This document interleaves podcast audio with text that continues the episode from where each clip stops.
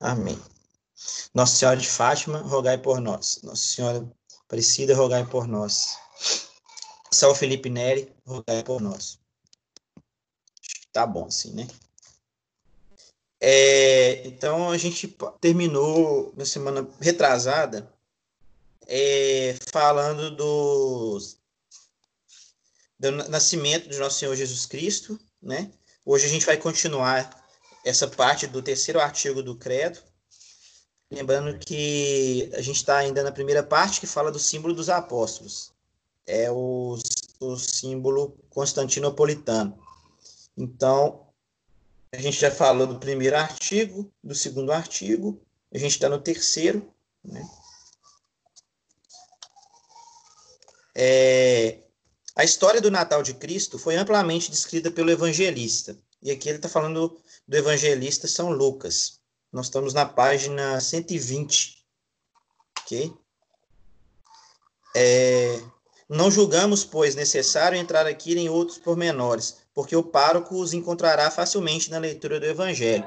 Então, aqui é, é mesmo é, recorrer diretamente ao Evangelho, né, onde conta a, a história do nascimento de Nosso Senhor Jesus Cristo.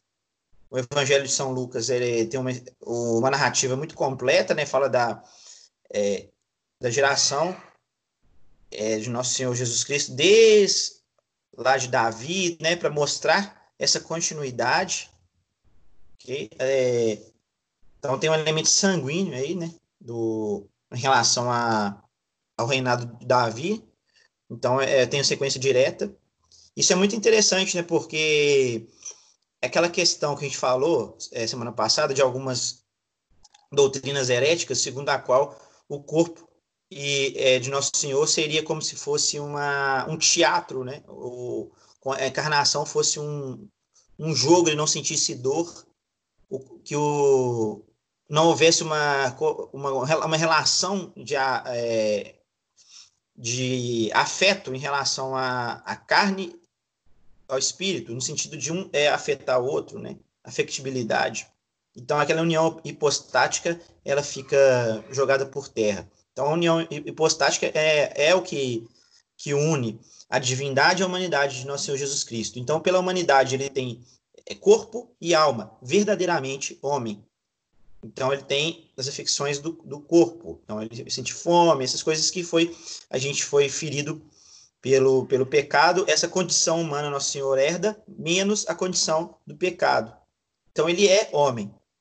É, algumas heresias a, a, elas enfocam nesse sentido da humanidade de, de, nosso Senhor Jesus Cristo e colocam que ele foi como se ele fosse uma criatura perfeita, mas uma criatura. Só que a, aí entra a narrativa de São Lucas, mais a narrativa do Evangelho de São João, que coloca a, a existência da segunda pessoa da, da Santíssima Trindade antes da, do próprio tempo. Então ele está na eternidade. Aí algumas heresias vão apostar, é, vão apontar simplesmente para essa característica da divindade, negando a humanidade como se a humanidade fosse é, ali um, é, um adorno é, como se o, a divindade é, não assumisse essas duas naturezas, né? Então, é uma pessoa que assume dupla natureza, a natureza divina e a natureza humana. Assim como nós somos um, uma substância composto de corpo e alma. Okay? Então, Nosso Senhor, além dessa composição de corpo e alma, é, ele é mórfica, diríamos em termos aristotélicos, ele também assume a, a divindade, ele também tem a divindade. Então, é dupla natureza numa pessoa apenas. Então, as, as grandes heresias, elas negam algum desses aspectos. Ou é, sobrepõe um sobre o outro, tirando até a carga do próprio mistério. Mas isso a gente já falou, né? É, é só dando uma retomada. É, depois eu vou pegar. É, tem umas frases aqui do Chesterton sobre o Natal muito interessante, já que a gente está falando sobre o Natal. Né? Como esses mistérios foram escritos para nosso ensinamento, faça o pároco por incuti-los profundamente no espírito e no coração dos fiéis. Antes de tudo, para que a recordação de tão grande benefício os leve a render graças a Deus, que é o seu autor. Depois, para que tenham diante dos olhos e tratem de imitar esse egrégio e singular exemplo de humildade. realmente que pode haver de mais útil e mais próprio para sofrear nosso orgulho e arrogância espiritual do que considerar muitas vezes como Deus se humilha a ponto de tomar sobre si a fraqueza e fragilidade humana, como Deus se fez homem e põe a serviço do homem sua soberana e infinita majestade, a cujo aceno, no dizer da Escritura, as colunas do céu vacilam e tremem de pavor. Como veio nascer da terra aquele a quem os anjos adoram nos céus? Então, olha que tem algumas referências bíblicas aqui embaixo, como eu sempre digo, né? É, o catecismo romano ele é, ele é repleto de passagens das Sagradas Escrituras, é verdadeiramente um estudo, pode ser feito um estudo teológico mais aprofundado com base é, no catecismo. Então, sempre recorre a passagens do Antigo Testamento, a passagens do Novo Testamento, é, com frequência recorre ao apóstolo, quando fala ao apóstolo é São Paulo, né? Mas também, olha aqui, essa, par essa parte, 243, é, é carta aos Romanos, Apocalipse, Lucas, então é sempre a menção às Sagradas Escrituras, ok? É, ora, se Deus faz tanto por nós, que nos incube fazer de nossa parte para realizar a sua vontade, com quanta alegria e prontidão de espírito, não devemos, pois, amar, abraçar e cumprir todos os deveres que nos impõe a humildade? E aqui é muito interessante, porque até falei também na última, no último encontro nosso que a divindade se abaixa, se rebaixa de certa maneira para elevar a natureza humana a um nível de dignidade inimaginável, que nem os anjos alcançaram. Então, é, eu creio, creio que os, baseado, na, claro, na, na, doutrina, que os anjos devem ter ficado estupefatos, né? Ah, tem um, eu não lembro qual teólogo que falou que é, a, o orgulho e a traição de Lúcifer começaram quando ele teve notícia de que isso iria acontecer.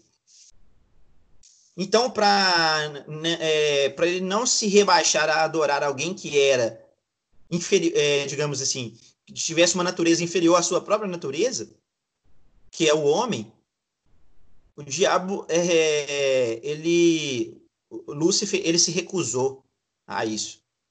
Então ele não teve a humildade de se rebaixar nesse sentido. A humildade que, é, que, que a nossa lição né, no mistério da encarnação, que o próprio Deus, segunda pessoa da Trindade, é, fez. Né? Ele mesmo que fez, ele mesmo por pura vontade ele quis isso. Então ele esse rebaixamento não, não diminui a sua glória nem a sua dignidade. Na verdade, quando ele eleva o homem, ele eleva ainda mais a sua, a sua glorificação. Isso é, é o mais bonito que tem nessa parte, né? Que é, é o encontro e a o alçar o ser humano à dignidade mais elevada que possa se ter, que é a de ser filho adotivo de Deus. Então, diz, diz o teólogo, eu não lembro qual, eu li recentemente, mas eu não lembro, que ele fala que, que Lúcifer, ele, por orgulho, ele já, já sabendo é, que, que isso iria acontecer, ele vai e, e nega, e fala assim, não, isso eu não vou fazer, eu não vou me rebaixar tanto. Adorar um, um, um homem, então porque a pessoa de nosso Senhor Jesus Cristo, ela é divindade e humanidade. E a divindade eleva a humanidade. É, e nós também seremos como que, a gente vai ver no, catecismo mais à frente, como deificados com, a, através do nosso Senhor. Então, com ele seremos como que deificados, porque nós veremos a Deus face a face, teremos, teremos então posse de Deus. Então, é um grande mistério isso também. Mas a gente vai ver mais para frente. Então, essa, a, a, humildade é a humildade de abaixar, mas abaixar elevando quando você se abaixa. Então, quando você, é, por exemplo, um ato de humildade, um ato de rebaixamento, de própria vontade, é um ato de elevação. Elevação porque você também dá glórias a Deus com o seu ato e eleva -se a si mesmo e a quem você se rebaixou para elevar. Então, você é, é, levanta consigo também aquele que você se rebaixou para poder servir. Então, o serviço é rebaixamento e elevação. É um mistério também. É, parece para o mundo que é algo contraditório e que parece para o mundo que é loucura, né? A cruz, o serviço, é a nossa vitória. Ok? Imitação de Cristo. Devem os fiéis tomar a peito as salutares lições que Cristo nos dá, desde o seu nascimento, antes até de ter proferido a menor palavra. Nasce na indigência, nasce como nasceria um estranho na estalagem, nasce em tosca manjedoura, nasce no rigor do inverno. É, eis o que relata São Lucas. E quando ali estavam, aconteceu completar-se o tempo em que devia dar à luz. E deu à luz o seu filho primogênito. Envolveu-o em faixas e reclinou-o numa manjedoura, pois não havia lugar para ele nas estalagens. É, poderia o evangelista, aqui está no São Lucas, capítulo 2, versículos 6 e 7 Poderia o evangelista exprimir em termos mais llanos toda a majestade e glória do céu e da terra? Não escreve apenas que não havia lugar na estalagem, mas que não o havia para aquele que se declarou: Minha é a redondeza da terra e minhas são todas as coisas de que se acha repleto. Salmo 49, 12. Outro evangelista dá o mesmo testemunho. Veio para o que era seu, e os seus não o receberam. Evangelho de São João, capítulo 1, versículo 11. Então, é, é eu estou tentando achar aqui a passagem que Chesterton fala disso. É, olha que coisa mais interessante. Ora, o Natal é feito de um belo, isso é Chesterton, intencional paradoxo, que o nascimento do desabrigado deve ser comemorado em todos os lares. Mas outro tipo de paradoxo não é intencional e não é certamente belo. É mal o suficiente para que não possamos desnudar a tragédia da pobreza. É suficiente mal que o nascimento do desabrigado, celebrado no, ar, no, no lar e no altar, deva, deva às vezes coincidir com a morte dos desabrigados em asilos e favelas. Mas não precisamos regozijar nesse desassossego universal, que atinge ricos e pobres igualmente. E me parece que nessa questão precisamos de uma reforma do moderno Natal. É... Aqui tem, eu posso mandar para vocês esse texto que ele fala disso, mas é, é muito interessante também que ele fala que sobre o aquele que é dono do, mundo, né, aquele que tem tudo, é nascer como um desabrigado, né, como quem não tem nada. Isso também é parte do mistério. Né? É algo interessante e meio que paradoxal, que o dono de tudo não possa desfrutar na sua encarnação de nem um pouco disso, né?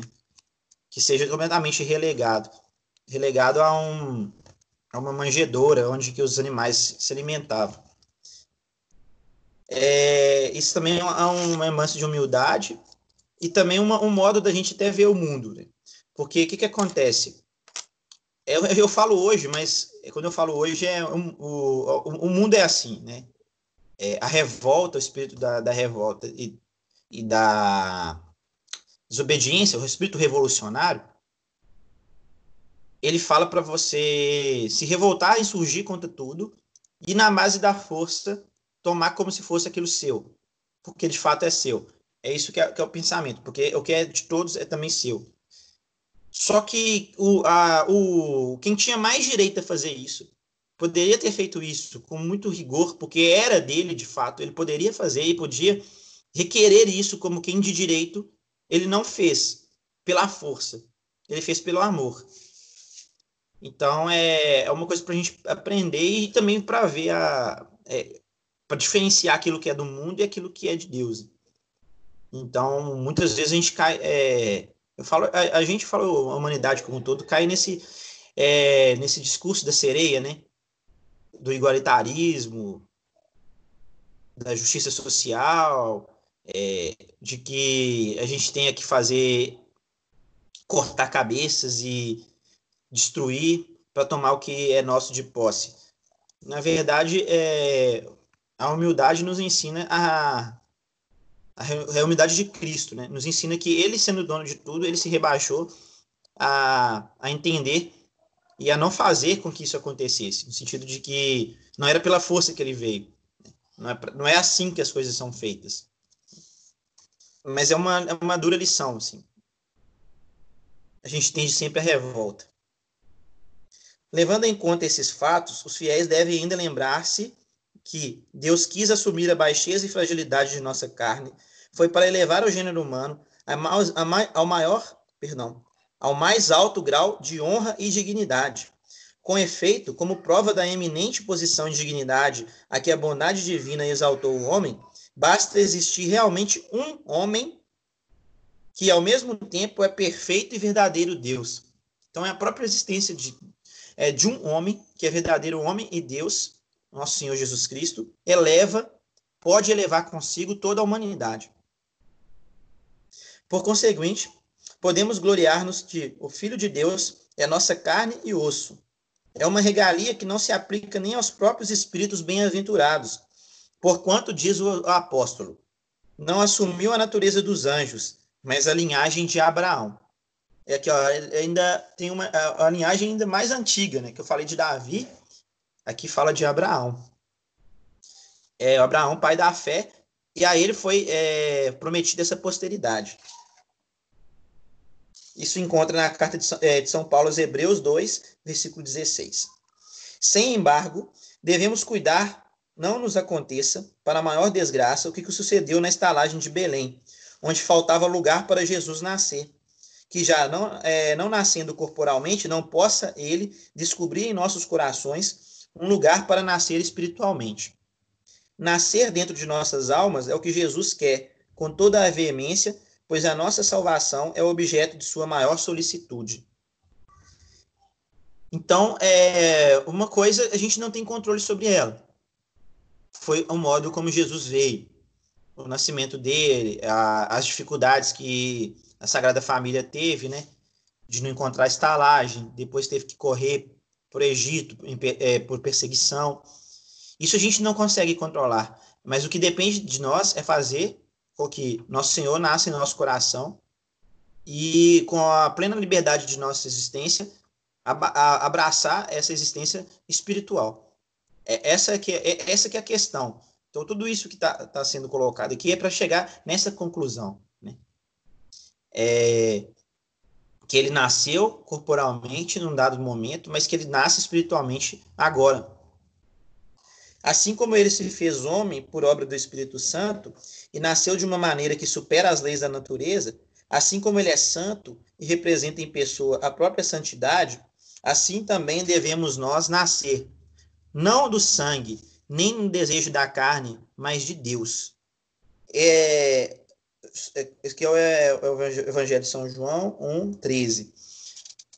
Interessante é que o, essa parte do Evangelho é lida todo, toda missa aos domingos, né, no final.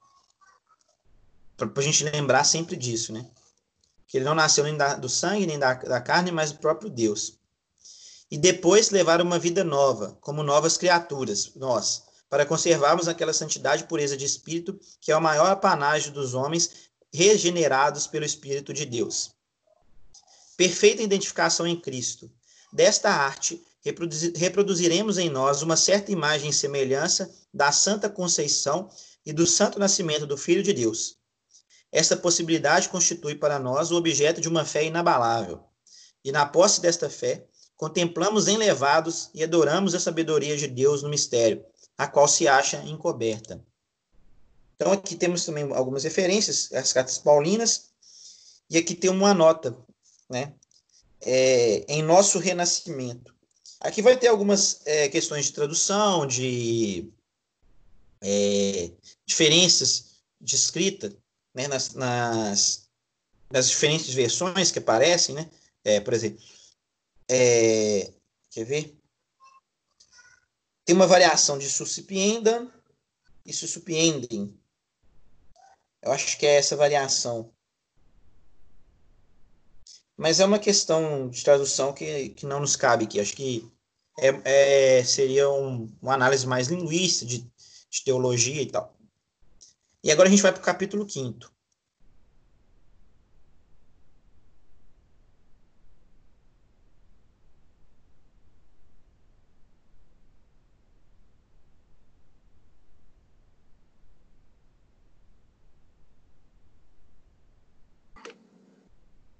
Opa, voltei. É que eu, teve uma chamada aqui, eu tive que cancelar. Quarto artigo do símbolo. Padeceu sob o poder de Pôncio Pilatos. Foi crucificado, morto e sepultado. É, deixa eu ver aqui. Já, já tirei. Pela declaração, importância, né? Pela declaração de não conhecer outra coisa senão Jesus Cristo e por sinal de é, crucificado, o apóstolo apregou a grande necessidade de conhecermos este artigo e o zelo que deve ter o pároco em exortar os fiéis a meditarem o mais possível a paixão de nosso Senhor. Então, olha que coisa interessante que a gente pode também analisar esses mistérios que, gente, que são, mais, são enfocados no, no catecismo, enfocados nos artigos do credo, são os mistérios que a gente contempla na, no Santo Rosário. Não sei se vocês já perceberam isso. Então, ó, o mistério da encarnação, agora o mistério da paixão e morte, e a, na próxima, o mistério da ressurreição. Então, são três grandes momentos, né? É, encarnação, paixão e morte e ressurreição. Ok? É, por isso que é, o, o texto é uma oração completa, nesse sentido, né? O pároco, a oração perfeita, Pai Nosso. É, o texto é uma oração bem completa, porque reúne esses mistérios da nossa redenção. A gente contempla esses mistérios com o texto, né? Com o rosário. O pároco desvelar-se-á em explicar esta verdade com a maior clareza, para que a lembrança de tão insigne benefício comova os fiéis e os induza a estimar devidamente o amor e a bondade de Deus para conosco. A primeira parte desse artigo, da segunda se falará mais adiante, nos propõe a crer que Cristo, nosso Senhor, foi crucificado. Quando Pôncio Pilatos governava em nome de Tibério César, a província, a província da Judéia. Fora encarcerado, escarnecido, coberto de todas as sortes de opróbrios e, e tormentos, e finalmente arvorado no madeiro da cruz. Então, essa questão do madeiro da cruz, a gente vai ver aqui mais para frente que tem é, ligação com várias figuras do Antigo Testamento. A gente vai ver, é, ele vai falando aqui, a gente vai, vai comentando.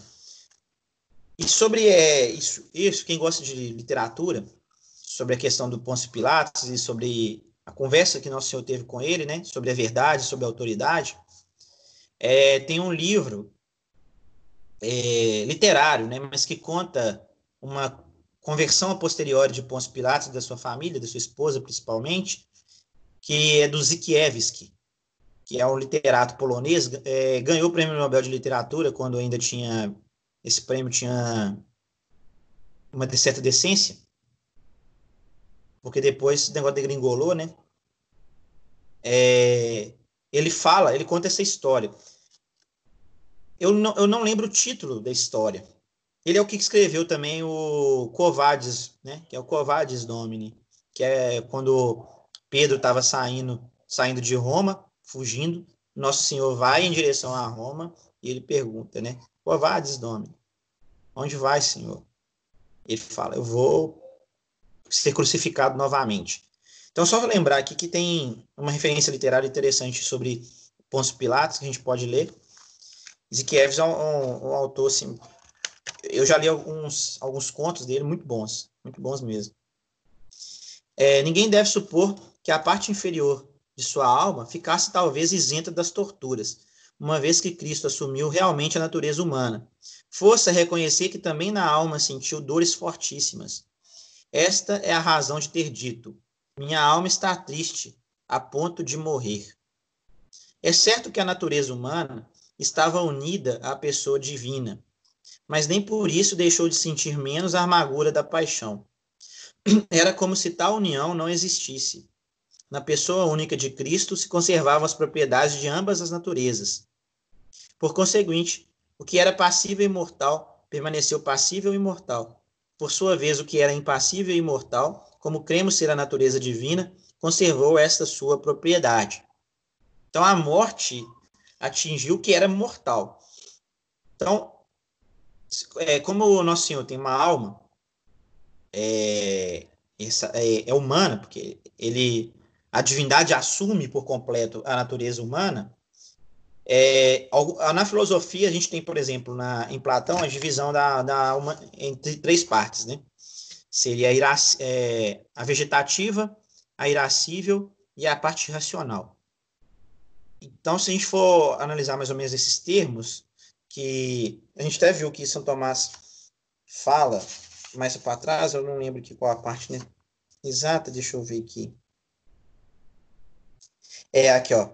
É a parte vegetativa, animal e, por último, a racional, quando São Tomás fala da, da encarnação, né? Então, é, a, a, Nosso Senhor tinha essas três partes também, né? Da alma. A alma vegetativa, né? Que é a parte de nutrição que a gente que, que busca nossa própria nosso sustento enquanto seres vivos. A parte é, é, animal, que é aquela que nos protege, que, no, que, que, mantém aquele sentido que a gente tem de preservação, autopreservação, ok? Então ele tem ele também esse sentimento de autopreservação. E o mais interessante, gente, não sei se vocês já, já, já estudaram sobre isso, né? Mas o, é, o martírio, ele, quando ele era analisado antigamente, quando tinha um, um critério muito mais rígido para declarar a santidade de um Marte, ele tinha que conseguir controlar quase assim por completo o sentido, sentimento de autopreservação. Era o, o autocontrole exercido muito próximo do que Nosso Senhor fez, né? O, o controle total das potências superiores da alma, né? da inteligência e da vontade sobre a, as partes vegetativa e principalmente a parte irascível da alma, que é responsável pela autopreservação. Então, eles tinham o tal controle dessa parte da alma pelas potências superiores que eles não reagiam de fato a, ao martírio. Então, é impressionante isso, né? Esses, é, esses relatos, né? Por exemplo, tem um, um cristeiro, eu esqueci o nome dele, acho que é José, é, José Sanches del Rio, já é santo. Ele não chegou a tremer perante os algozes. Eles ficaram impressionados como é, como ele conseguiu se manter impassível, no sentido de rezar, inclusive, pelo, pelos seus algozes, no, até no último momento. Então, é, isso aqui para falar que Nosso Senhor teve também esse, esse autocontrole e um domínio pleno das potências superiores da alma, da razão e da vontade sobre as partes inferiores. Então, ele também tinha isso. Ele também era assim, ele era homem pleno. Então, a formação uh, da natureza humana pressupõe corpo e pressupõe a alma. E nas partes da alma também se pressupõe que ele tinha. Então, se ele foi plenamente humano, ele tinha essas partes. E ele conseguiu de forma. É, é claro que. É, digamos, a gente tem fragilidades, né? a gente não vai conseguir isso. Mas é impressionante observar como que Nosso Senhor conseguiu né, mostrar para nós que seria possível é, a gente conseguir esse controle. Okay? É assim, por exemplo, que São Paulo fala, que, a gente, que nós nos tornaríamos como, como Cristo. Então é como se a gente fosse, é, quando a gente conseguir alcançar a, a santidade, a gente consegue alcançar isso a gente consegue alcançar esse autocontrole. Os santos fizeram isso. Tanto é impressionante que o, é, pró o próprio Evangelho, o próprio o Novo Testamento fala que a gente veria coisas maiores vindas dos próprios é, discípulos, apóstolos e seguidores de nosso Senhor Jesus Cristo, que veria coisas ainda maiores, milagres ainda maiores.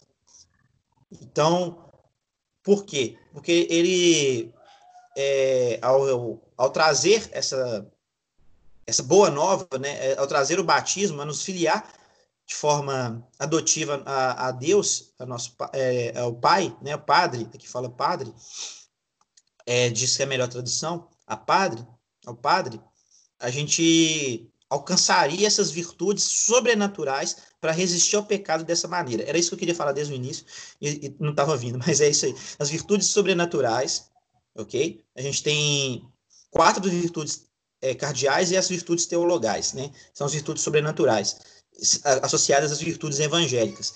Quando essas, essas virtudes sobrenaturais a gente consegue alcançá-la, a gente consegue um feito desse, desse tamanho, dos santos. É uma luta, é uma batalha. A gente cai e levanta. Mas é, a prerrogativa já foi dada. Então, Nosso Senhor, ele serviu de exemplo e a gente tem que, aqui fala imitá-lo. É difícil imitá-lo? É muito difícil. Mas se fosse impossível imitar uh, as suas virtudes, mesmo que não seja de forma plena, pelo menos conseguir parcialmente essa imitação e nos tornarmos a imagem de fato e semelhança de Nosso Senhor. Era isso que, eu queria chegar nesse ponto, mas eu dei uma enrolada aí. é... Neste artigo, notamos uma certa insistência em indicar-se que Jesus Cristo sofreu durante o tempo que Pôncio Pilatos governava a Judéia. O pároco ensinará que assim se fez, porque a notícia de um fato tão importante, tão necessário, seria mais acessível para todos, desde que se notificasse a época certa de sua ocorrência. Conforme se lê na Escritura, o apóstolo São Paulo também a indicou. Outra razão era para que vivêssemos, ouvíssemos, perdão, por tais indicações como realmente se cumpriu a predição de nosso Salvador. Entregá-lo-ão aos gentios para ser escarnecido, flagelado e crucificado. Evangelho de São Mateus 20, 19 é, devemos também atribuir a um desígnio de Deus que Cristo, para morrer, escolhesse o madeiro da cruz. Foi, aí vem uma passagem do prefácio da Santa Cruz, perdão, da, do Missal, ok? Prefácio da Santa Cruz, fala o seguinte: para que dali mesmo nos renascesse a vida por onde nos tinha vindo a morte. Então, de uma árvore veio a morte, de uma árvore veio a vida que, que significa isso? Com efeito, a serpente, que por uma árvore vencera nossos primeiros pais, foi vencida por Cristo na árvore da cruz. Poderíamos ainda alegar muitas outras razões que os santos padres desenvolveram mais largamente, e por ela delas demonstrar quando convia que nosso Senhor, é, nosso Redentor, sofresse de preferência a morte na cruz. Então, a morte na cruz é, faz uma prefiguração, mais que isso, uma figuração daquela, daquele momento crucial onde é, o primeiro homem pecou, né? Que a serpente, a, ela fez o, o desvio, ela fez aquela linguagem bifurcada da serpente, né? Enganou os nossos pais, nossos pais eles se enganaram com isso, mas com culpa. Então daí surge o pecado, pecado original. Ela está numa árvore. Então, da árvore veio a condenação. Da árvore também vai vir a redenção. De um homem veio a condenação. De um homem também virá a redenção. Então, é sempre fazendo essa associação com o que foi, com o que é e com o que vai ser. Então, essa, essas interpretações das Sagradas Escrituras, elas são feitas é, é pela igreja, né? É, não, sai da cabeça de, um, de uma pessoa a interpretação. Sai da igreja. Então, a interpretação que fez o Neto saiu aí, só repetindo, é que de uma árvore veio a condenação, de onde a serpente estava, lá no Antigo Testamento, lá no Gênesis. De uma árvore veio a redenção, a cruz, do madeiro. De um homem, Adão, veio o pecado, veio a condenação. De um homem, de um homem, veja, nosso Senhor Jesus Cristo era um homem verdadeiro, pleno, veio a redenção. Ok? O pároco, porém, advertirá os fiéis é, que lhes basta crer a seguinte razão: Nosso Salvador escolheu tal gênero de morte porque lhe parecia o mais próprio e conveniente para a redenção do gênero humano. Certamente não havia outro que fosse mais vergonhoso e mais humilhante. Não eram os pagãos os únicos a verem no suplício da cruz a maior repulsão, infâmia e vergonha. Também a lei de Moisés chama de maldito o homem que pende do madeiro. 265 está aqui embaixo. São tem várias passagens depois, é Deuteronômio 21, 23, também mencionado em Gálatas 3,13, por São Paulo. É, não deixe o pároco de narrar o fundo histórico deste artigo, tão exatamente consignado pelos santos evangelistas. Então, aqui fala do, da narrativa dos, dos evangelhos, da paixão e morte de nosso Senhor Jesus Cristo. É, aí tem Marco, São Marcos, São Lucas, São Mateus, São João, okay? tem todos esses é, os evangelistas, e aqui falando para o pároco utilizar os elementos que estão nos evangelhos para poder explicar como que foi essa história. Né? Fará que os fiéis conheçam, pelo menos, os pontos principais desse mistério, os que parece, parecem mais necessários para confirmar a verdade de nossa fé. Neste artigo assentam, como em sua base, a religião e a fé cristã. É, é o muro de arrimo da fé cristã, esse artigo, né? O sofrimento de nosso Senhor Jesus Cristo como condição para nossa redenção. Mas condição sine qua non, né? Uma condição sendo qual não tem jeito. Então, é, é, muito interessante que o nosso Senhor fala. Quem quiser me seguir, pegue sua cruz e, e segue-me. Quando, ele, é, quando os, aqueles falam que não, que não veriam pegar a cruz, nosso Senhor se afasta. Porque, na verdade, eles se afastaram. Então, por exemplo, quando é, São Pedro fala, é, tipo, Deus te livre dessa é, dessa desgraça, de ser, de sofrimento, etc e tal, o que, que é, o Senhor fala para ele? Afasta-te de mim, Satanás, porque eu te disseste, não vem, não provém de Deus, mas da carne e tal, do, do pecado, e é algo que divide, que separa, né? Digamos, vem direto do diabo, porque não queria que houvesse a redenção humana. Então são palavras duras que nosso Senhor fala para Pedro, nesse momento, mas que também pode servir para a gente agora. Quando a gente quer evitar o sofrimento e tal. É muito difícil, gente. Sofrer é difícil. Você sabe mais do que eu, talvez. É, ou tanto quanto. Eu aposto que vocês saibam mais. É, sobre o, o sofrimento, né? É, que a gente tenta contornar, desviar e não pegar a cruz e seguir. Então, esse é, esse é um dos males desse mundo, né? As pessoas não querem, querem abo, abolir completamente o sofrimento. E o mais interessante disso, disso, né? Quanto mais você se afasta do sofrimento, não abraça esse sofrimento com alegria, né? Com, é, com resignação, com humildade, porque é isso que vai te garantir a salvação, mais sofrimento você tem é um negócio meio paradoxal. Quanto mais você tenta se afastar do sofrimento, mais sofrimento você tem. Então, por exemplo, essas ideologias que a gente vivencia, né? Por exemplo, você vê que as pessoas que vivem nessas ideologias, ideologia de gênero, essa ideologia racial, né, desse conflito constante e tal, elas são as pessoas que mais têm ódio, que menos conseguem se estabelecer psicologicamente, ter um, um é, digamos, como a gente pode fazer, uma interesse do seu ser, né? Consigo ter uma, um autoconceito, uma autoavaliação, uma autoimagem adequada, né?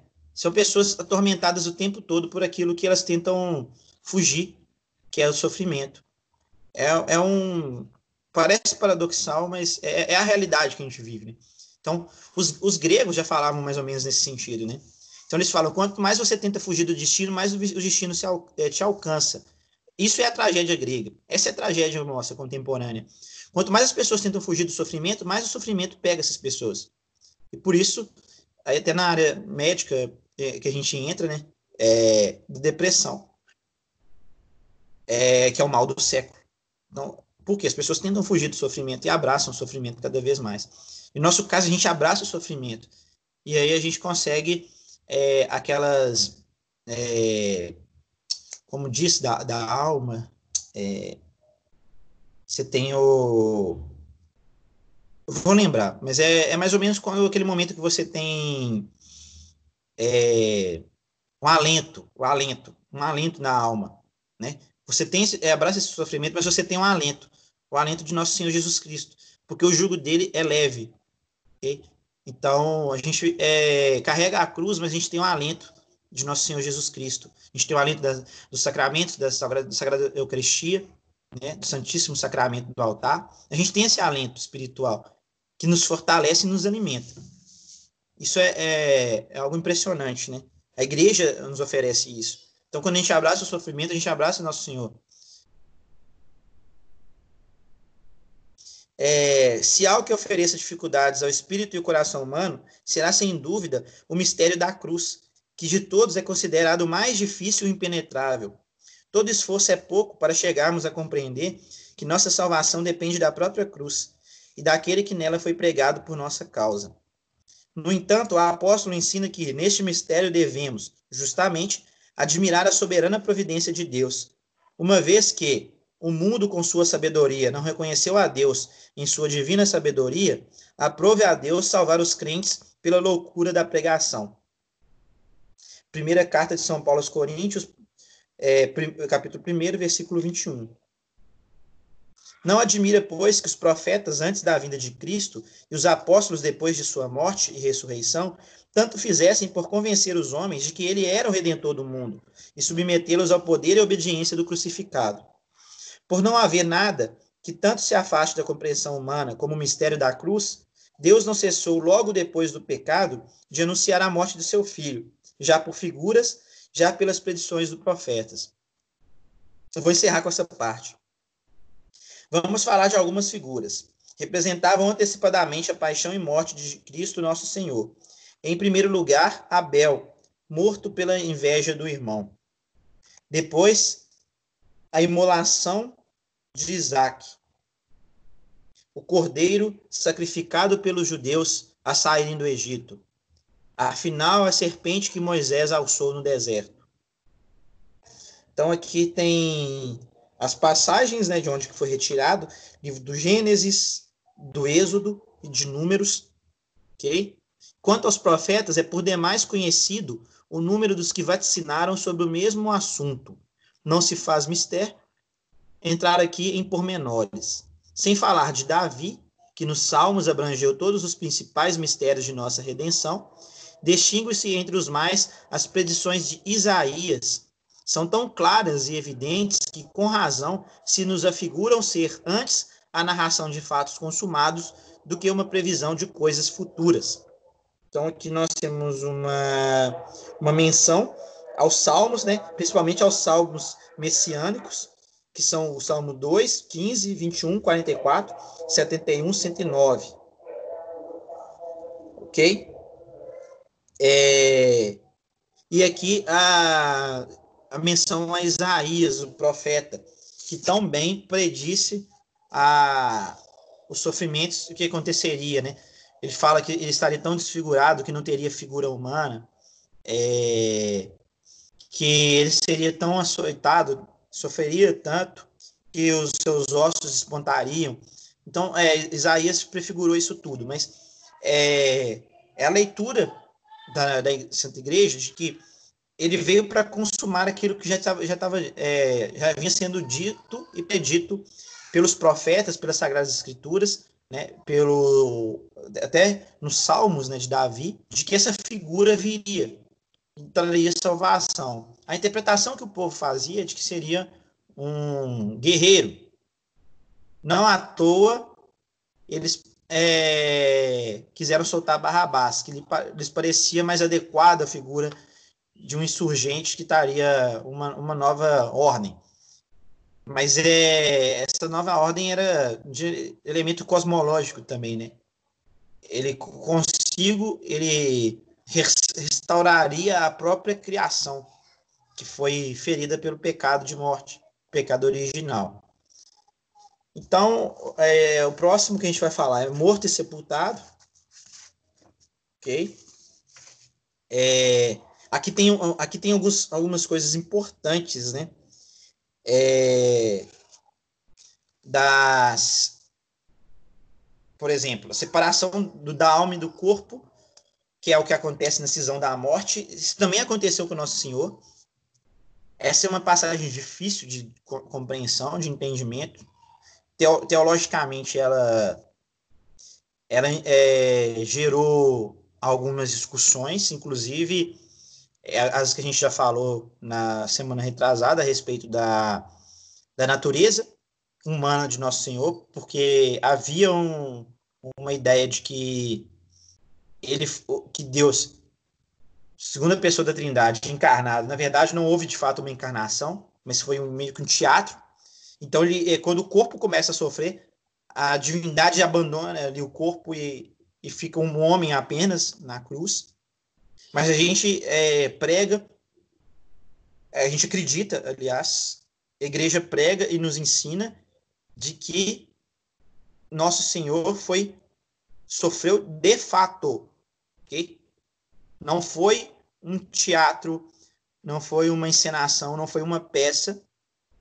Ele assumiu a divindade, assumiu, essa era, era a palavra assim, que a gente consegue traduzir melhor, assumir, ou seja, trazer para ele, assimilar a si mesmo a natureza humana.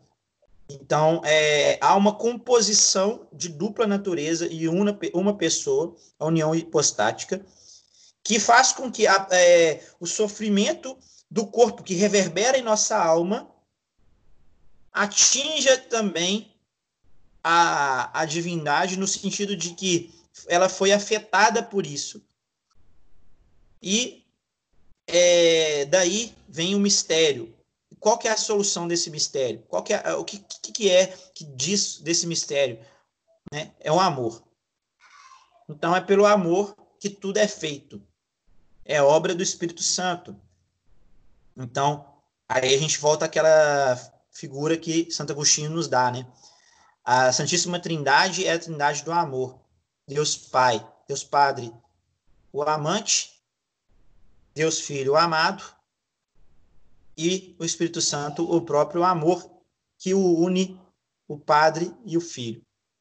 Então, é, no, pelo amor que Deus também tem com a humanidade, com a sua criação, ele nos torna filhos adotivos e assume a nossa própria condição humana e é afetado por essa condição humana. Então, assim, a humanidade participa da Trindade através de nosso Senhor Jesus Cristo. E nós participamos pelo batismo e quando da nossa morte, nosso julgamento, quando vermos a Deus face a face, se, se é, tivermos a graça da bem-aventurança, participar com a nossa com a visão beatífica, ou seja, com a posse mesma da, é, da divindade, sermos também como que deificados, que é o que o catecismo vai falar. Para o mundo isso pode parecer escandaloso e pode parecer estranho. A gente tem que passar pelo sofrimento para alcançar essa visão, ou seja, para alcançar é, a própria bem-aventurança. Mas foi assim, foi assim a determinação foi assim que Nosso Senhor fez, e assim também nós, nós teremos que fazer. Não há é, ressurreição sem cruz. Então era isso que eu, que eu tinha para hoje. É, é, agora a gente vai. A gente está no capítulo 5. É, o quarto artigo do símbolo e a gente vai falar a segunda, par a segunda parte do artigo, que eu acho que ele foi dividido em três aqui. Ok? E é, é bem extenso, ok? A fala sobre esse quarto artigo. Porque ele é, ele é central na, no mistério da, da nossa redenção, né? Depois vem o descer aos infernos e a ressurreição no terceiro dia se alguém quiser alguma interpretação, eu já falei também, né? Tem o compêndio de, de teologia de Santo Tomás de Aquino que nos ajuda no entendimento, assim. Tem hora que não ajuda no entendimento, não, tá, gente? Eu tô falando assim, mas tem partes aqui da, da escrita de Santo Tomás que tem vários pressupostos de conhecimentos filosóficos, teológicos. Não é uma leitura fácil, mas pode nos ajudar se a gente conseguir entender o, o, os escritos de São Tomás como interpretação é, recomendada pela igreja a respeito do, desses mistérios.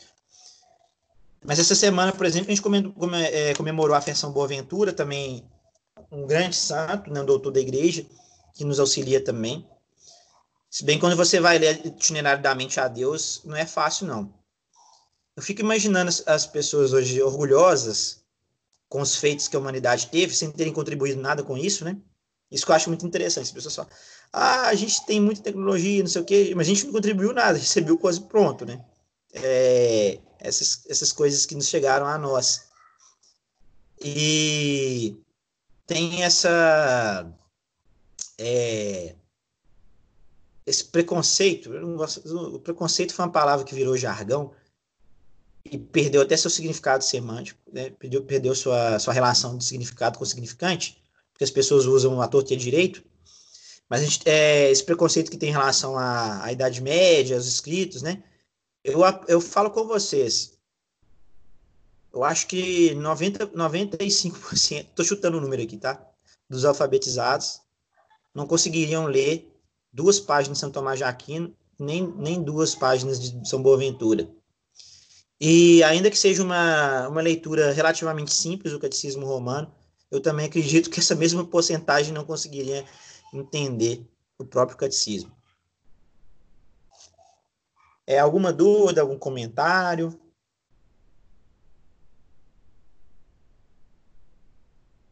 Podem abrir o microfone.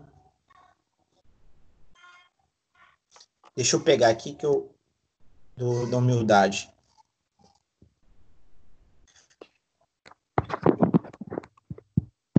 Tudo passa pela humildade. Isso. O tempo todo. Deixa eu ler aqui. É, tudo passa pela humildade, demonstrando como deveríamos ter humildade quando ele se rebaixa para nos ajudar. Hoje não temos essa, nenhuma humildade.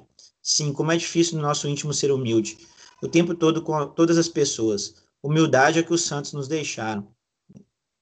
É, hoje a gente tem uma figura da. Opa. Deixa eu voltar aqui. Ah, beleza. É que eu apertei um botão e saí. eu não estava vendo mais minha imagem. É, eu, eu, não lembro onde que eu ouvi uma vez. Foi, acho que foi, foi um padre que estava falando que as pessoas pensam que é que, é, que humilde Tipo assim, aquela pessoa pobre e tal, que não tem as condições materiais, fala: ah, Fulano é humilde. Essa é uma definição de humildade equivocada. A, a humildade é o reconhecimento da sua, é, da sua condição, no sentido de que, é, vamos supor, se alguém sabe fazer alguma coisa por exemplo, você é bom, é habilidoso para fazer um desenho, para escrever, ou sei lá, você faz uma cirurgia, ou você é professor e consegue fazer isso, e você fala por humildade, ah, eu não sei fazer, só para as pessoas continuarem te procurando, até você, até você a, a ceder e falar, ah, sim, eu sei fazer, isso não é humildade.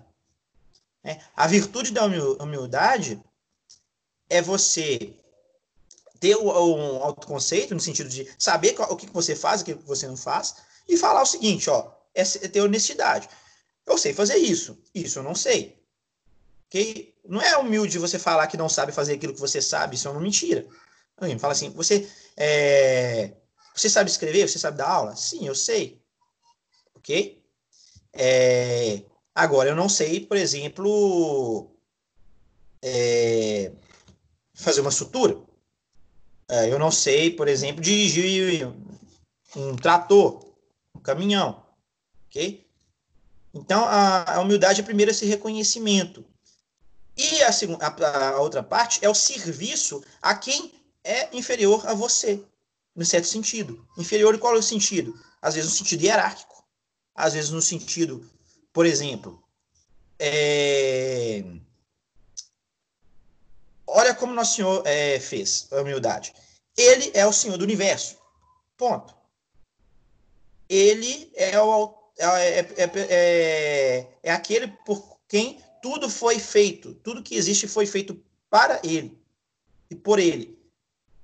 E ele se a humildade dele é o quê? Servir, rebaixar a quem ele mesmo criou. Então ele é o Criador se rebaixa para servir a criatura, ou seja, para fazer com que essa criatura se eleve. É isso que é humildade. É você rebaixar para elevar. Se for para você rebaixar e ficar é, lá embaixo e não elevar a pessoa e nem a si mesmo espiritualmente, isso também não é humildade. Isso também não é virtude. Isso é uma falsa virtude. Então, hoje que a gente vê em relação ao termo humildade é isso. As pessoas consideram muitas vezes que humildade é você ficar pobre e ficar, é, digamos, é, fingindo que você não sabe fazer aquilo que você sabe. Aí as pessoas pensam, ah, fulano é humilde e tal. Não, isso não é humildade. Humildade é serviço. É servir aquele que é mais está mais numa posição mais baixa, inferior à sua, menor, né? É...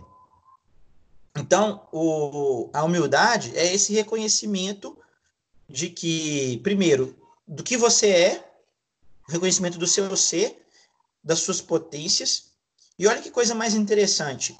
Os santos, muita gente fala assim, ah, eles fingem humildade. Na verdade, não é fingimento de humildade, é reconhecimento de si mesmo, autoconhecimento. Por exemplo, São Felipe Neri, toda vez que ele passava de frente ao, é, ao crucifixo, ele falava, eu não sei as palavras exatas, mas ele falava mais ou menos assim: Olha por mim, Senhor, porque você sabe tão, é, o tão pecador que eu posso ser, o que eu posso fazer de errado. Todos os santos fazem isso. Eles se pedem, você sabe, sabe o tanto que eu posso fazer de errado. É, eu estou lendo a história de Santo Tomás de Aquino com, com, os, com meus meninos, né? É, escrita pela Raíssa Maritan para crianças. E é impressionante, por exemplo, a, a humildade de, de Santo Tomás. Porque ele, quando os superiores falavam para ele fazer, ele ia lá e fazia. Então ele não ficava de mimimi, ah, eu não sei, ficava de negócio. Não, ele ia lá e fazia, porque ele obedecia à ordem superior. E ele superou seus mestres, mas ele não ficou, ah, eu sou mais. Não, ele só trabalhou. Não falava nada, não fazia escândalo. Tal. Ia lá, trabalhava, escrevia e tal continuamente, deixou muitas obras, acho que foram 85 obras escritas, e olha que ele não viveu tanto, ele morreu com 49 anos, salvo engano. Então a humildade é isso. Só que a gente perdeu o sentido da humildade. Nosso Senhor que dá o exemplo máximo dessa humildade, quando ele, sendo maior que possa ser, né, se ele é Deus, homem e Deus, dupla natureza numa única pessoa, e se dispõe a servir. Não, é, hoje, no mundo, as pessoas não estão dispostas a, mais a servir. Elas querem ser servidas. E os movimentos revolucionários, eles trabalham com isso, né? Ah, é, você foi uma vítima. Então, tome posse daquilo que é seu. Agora você vai ser servido e não servir. Ou quando você vai servir, no sentido, por exemplo, revolucionário de serviço, que é uma, é, uma secularização de valores espirituais, né? É, a gente chama de intra, de uma utopia intra-histórica, né? Se traz para a história aquilo que é próprio do, do da eternidade, tenta trazer para o tempo aquilo que é próprio da eternidade, tenta o paraíso, trazer o paraíso para a própria terra, você acaba levando o orgulho do ser humano, ao seu orgulho. E o orgulho é, é querer o quê? Se tornar como Deus. Esse é o máximo do orgulho. Isso aconteceu com Lúcifer, ele foi caiu e foi rebaixado ao inferno.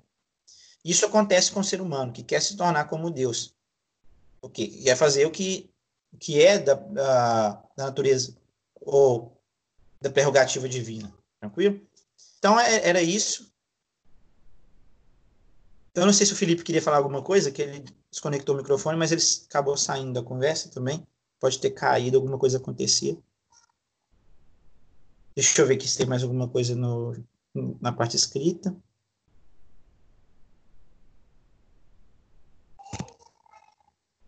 Vamos fazer a nossa oração final.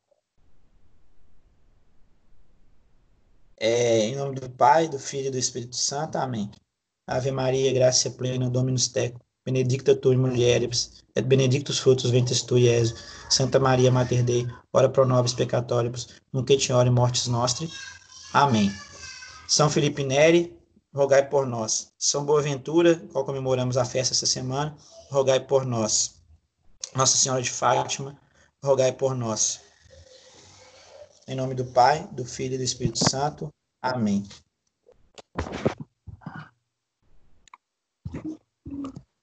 Valeu, Clebson. Obrigado. Bom dia para todos aí. Nada. Bom dia.